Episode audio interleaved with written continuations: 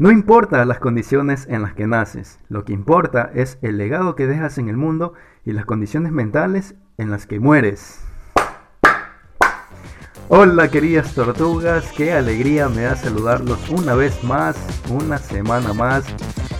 Espero que estén escuchándonos a través de sus audífonos en el podcast y viéndonos también a través de sus pantallas en YouTube.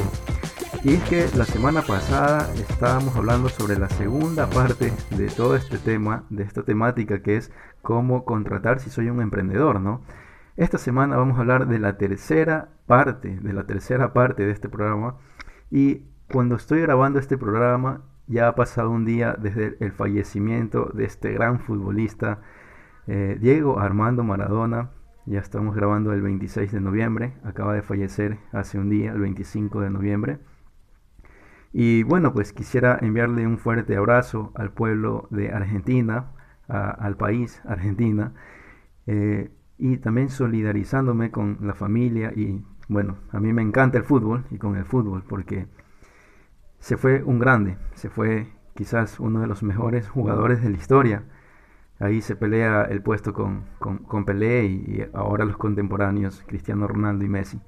Pero fue un grande en la cancha, fue un grande como deportista, como futbolista, no vamos a juzgar sus errores en su vida personal, porque no somos dioses, no somos Dios para hacerlo, pero tenemos que respetar su trayectoria en lo que hizo y siempre buscando ganarlo todo, buscando eh, ser ese símbolo. Por eso es que algunos lo consideran Dios en Argentina, por la mano de Dios, esa, esa ese hecho que cometió ahí en un mundial donde había conflicto ¿no? entre Argentina e Inglaterra por las Islas Malvinas y Argentina termina ganándole ese partido en ese mundial con uno de los goles más hermosos de la historia, donde Diego Armando Maradona empieza con el balón desde su propia cancha y se lleva a, un montón de gente, deja tirado ahí y termina haciendo el gol. Un golazo, un golazo. Entonces, ese gol representó todos esos, incluso todo, todo ese momento eh, de guerras y de conflictos y termina siendo el héroe en esa historia, ¿no? Y por eso es que quería darles espacio a Diego Armando, porque aparte de ser un gran futbolista, termina siendo un símbolo en Argentina y bueno, será recordado en la historia, ya dejó su, su legado eso es lo que tanto hablamos aquí en el programa, dejar un legado. Eh, y el legado que ha dejado es de ganarlo todo, de querer ganarlo todo en la cancha, en la profesión. Y ese ejemplo tenemos que rescatar de él. Tenemos que ganarlo todo como emprendedores. Vamos a perder muchas veces, vamos a fracasar y está bien, pero tenemos que aprender. Estoy seguro que Diego Armando muchas veces tropezó en su vida personal y quería recuperarse, y fue una lucha constante, pero bueno, lamentablemente se va de este mundo, se fue de este mundo ya, y, y tenemos que recordarlo mejor como el héroe de Argentina por ese partido en ese Mundial de Fútbol. Y entonces vamos a pasar ahora sí al programa del día de hoy, que es la tercera parte de este, ¿no? De cómo contratar eh, si eres un emprendedor y es que para un emprendedor que recién empieza en este mundo es complicado contratar, sobre todo si no tienes esa intuición necesaria, ¿no? Para poder hacerlo. Es inevitable cometer errores, querida tortuga, pero recuerden, recuerden que en este maravilloso mundo del emprendimiento, cometer errores no es tan penalizado como lo hacen en la escuela. La vida realmente te premia si es que aprendes de esos errores, si es que no los vuelves a cometer. En contraste con la escuela tradicional, que allí te castigan por cometer errores. Y eso hace que tú como profesional nunca quieras equivocarte.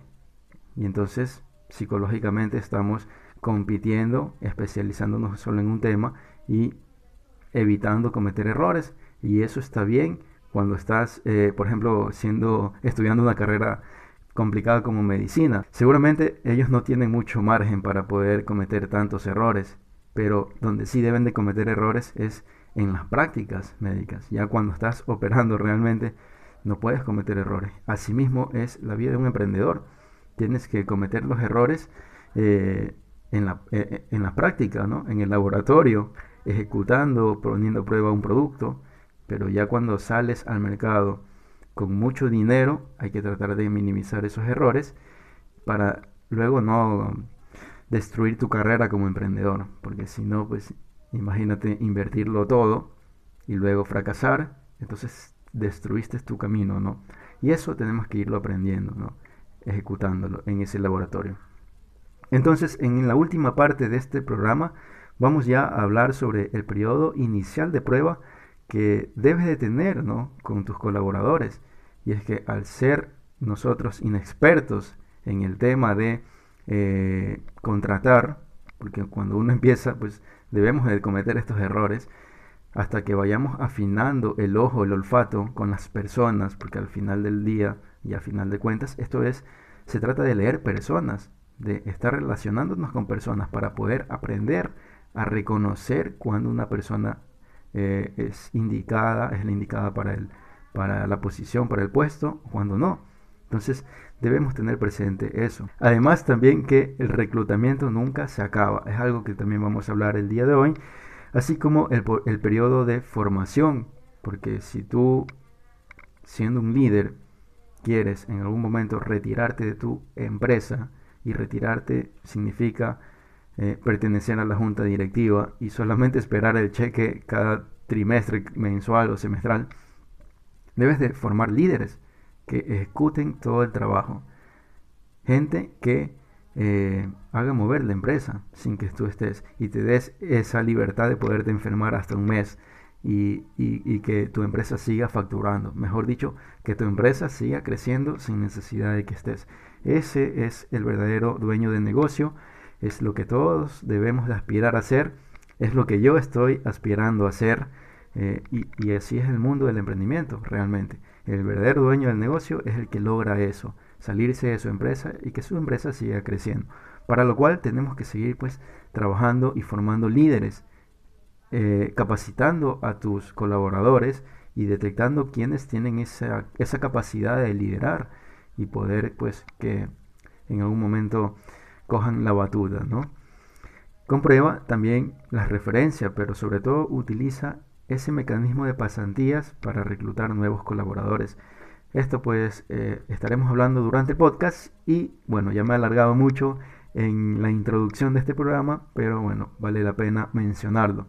Ahora sí, empezamos pues con el primer tema de este podcast que es el periodo inicial de prueba. Y es que una de las tareas más complicadas para un emprendedor podría ser despegarse de su negocio, como lo decía en la introducción y contratar gente que lo haga mejor que tú. Pero también es muy complicado como emprendedor tener que admitir cuando nos hemos equivocado al momento de contratar, porque nos vamos a equivocar inevitablemente. El nuevo fichaje no siempre puede cumplir con las expectativas, para lo cual tú necesitas ejecutar un, un periodo de prueba inicial con este nuevo fichaje, este nuevo colaborador.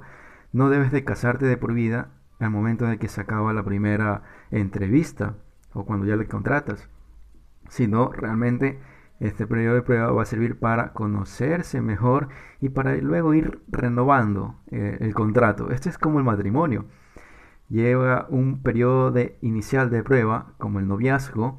Luego, una vez que te casas, hay estos, eh, estos, mm, estas renovaciones de votos, ¿no? Cada año, cada cinco años, cada diez años, las bodas de plata y todo esto que, se han inventado, ¿no? Eh, la sociedad. Entonces están realmente renovando sus votos. Asimismo, debemos de hacer con nuestros colaboradores, renovar esos contratos año a año, cada cinco años, bueno, mucho tiempo, cada cinco años, pero puede ser cada año, cada dos años, y sobre todo poner ese periodo inicial de prueba. Establece entonces este periodo inicial de prueba para que puedas conocer un poco más a las personas que tienes dentro de tu compañía, porque si es una mala persona, si es eh, una persona o una manzana podrida que puede contaminar las demás frutas, ¿no? Las demás manzanas. Entonces debemos de evitar eso, ¿no? Y poder eh, salir rápido de esa situación. Siempre los mentores de emprendimiento y los gurús de emprendimiento recomiendan que debemos de contratar lento y despedir rápido. Y en cierto punto tiene lógica eso, ¿no? Al momento de contratar no podemos contratar demasiado rápido porque nos puede llegar de todo. Y al momento de despedir hay que despedir rápido. Si ves que no es la persona adecuada para el puesto de trabajo, hay que hacerlo. Con el dolor del alma hay que hacerlo.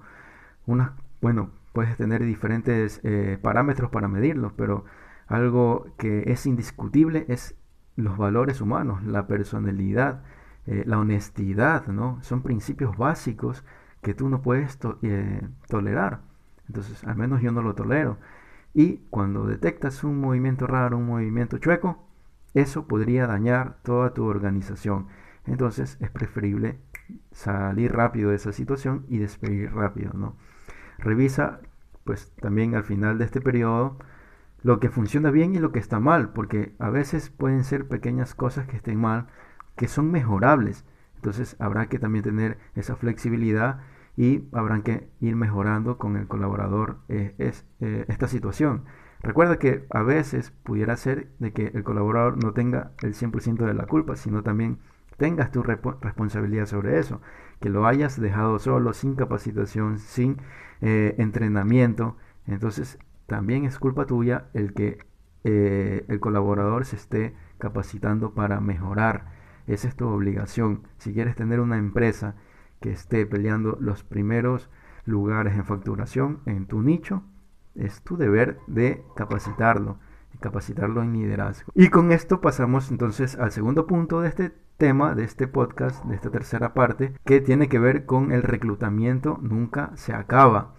Es que debes de tener claro que el verdadero emprendedor es el que ha logrado crear una empresa donde él tenga el derecho a enfermarse él tenga el derecho a enfermarse por un mes, dos meses, no lo sé, el tiempo que sea necesario y que la empresa siga funcionando cuando él regrese. Es más, que siga creciendo. Es más, aún mejor todavía, que siga creciendo más de cuando él estaba allí. Entonces, ese es el verdadero liderazgo. El reclutamiento, querida tortuga, nunca se acaba si se trata de contratar a los mejores. Crea pues entonces un programa bien estructurado de pasantías donde puedas eh, filtrar talento. La lucha de las empresas al final del día no es por quién vende más barato o quién vende el mejor producto, porque todo eso es eh, mejorable. Al final del día, la lucha de las empresas es por quién puede atraer el mejor talento. Y el mejor talento siempre va a ser el talento que tú capacites a través de un programa de pasantías. Tú puedes reclutar muchos eh, jugadores de clase A, de esos que están saliendo de las canteras, como decíamos, y entrenarlos. Filtrar de 30, 40, 50 personas, si tu empresa es más pequeña o tu emprendimiento es más pequeño, 5 personas, 10 personas, ir filtrándolos durante 3 meses y escoger al mejor, al que tenga capacidad de liderazgo. Y poderlo hacer crecer. Es bien complicado tener que reclutar un gerente, ¿no? De una multinacional. Mejor es poder capacitar a ese jugador de clase A que está saliendo de las canteras y que se pueda convertir en el futuro un jugador de clase A de talla mundial de una multinacional. Porque imagínate que no siempre funciona. Puede resultar que esta persona que está acostumbrada a tener eh, un sueldo de una multinacional, pues termine dejando tu emprendimiento. Entonces eso no siempre eh, es bueno porque te va a dejar el trabajo a medias y te va a complicar porque te tienes que empezar todo de cero, em, empezar a reclutar otra vez eh, a un candidato para esa posición. Entonces siempre es recomendable que salgan de tus propias canteras, de tus fichajes de, de pasantías. Entonces debes de programar hacer un programa bien estructurado de pasantías para poder reclutar estos nuevos talentos. Y entonces el tercer punto de este podcast es comprobar las referencias. El objetivo de comprobar las referencias no es descalificar a los candidatos, sino comprobar la consistencia de esta presentación que ellos mismos han hecho durante la entrevista, durante el proceso de, fichaje, ¿no? Para hacerte una imagen completa del candidato, deberías de hablar con por lo menos dos subordinados, si es que ha sido eh, un mando medio, entonces, o ha tenido gente a cargo, debes de hablar, debes de preguntarle a dos subordinados qué piensan de él como persona, como jefe. También debes de preguntarle a dos compañeros cómo es como compañero, a alguien que esté ahí al mismo nivel que esta persona. Y también debes de hablar con dos superiores para ver cómo es eh, como subordinado. Entonces, todas estas cosas son, eh, te sirven para comprobar esa referencia. Además, si pudieras hablar también con dos clientes, sería espectacular, porque realmente vas a tener la visión mucho más amplia de lo que estás haciendo, ¿no? de lo que estás contratando, de la persona que estás contratando. Entonces debes hacer preguntas básicas como de qué conoces a esta persona, ¿no? ¿Hace cuánto la conocen?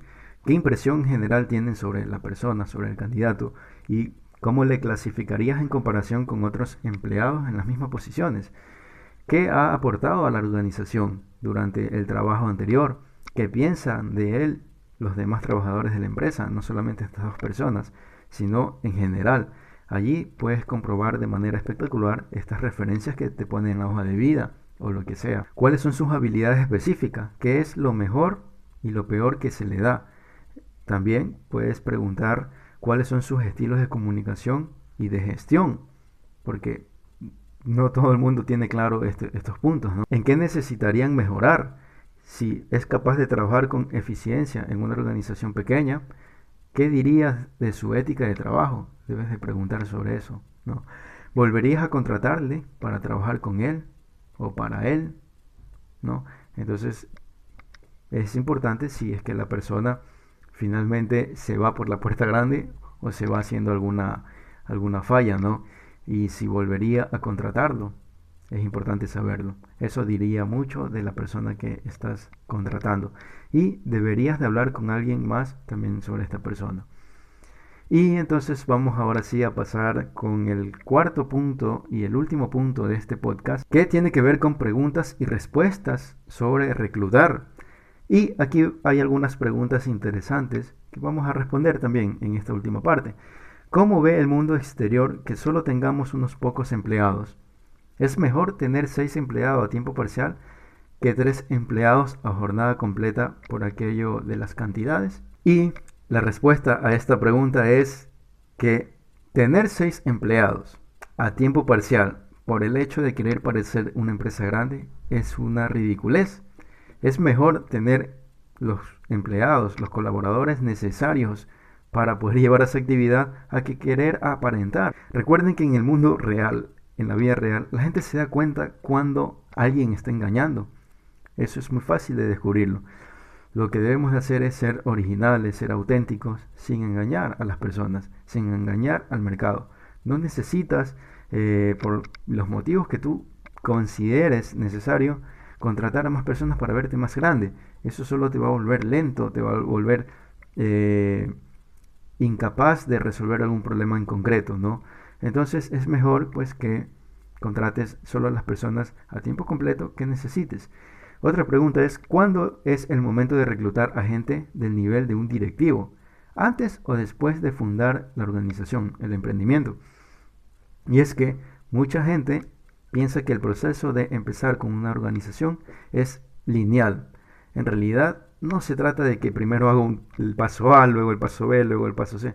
Se trata de hacer todo a la vez, simultáneamente. Hago el paso A y simultáneamente estoy haciendo el, el B, el C, el D. O sea, todo este crecimiento tenemos que, por cuestión del tiempo, irlo haciendo de forma rápida, de forma simultánea. O sea, mejor dicho, es mejor para el crecimiento exponencial de tu empresa que vayas haciendo varias cosas a la vez.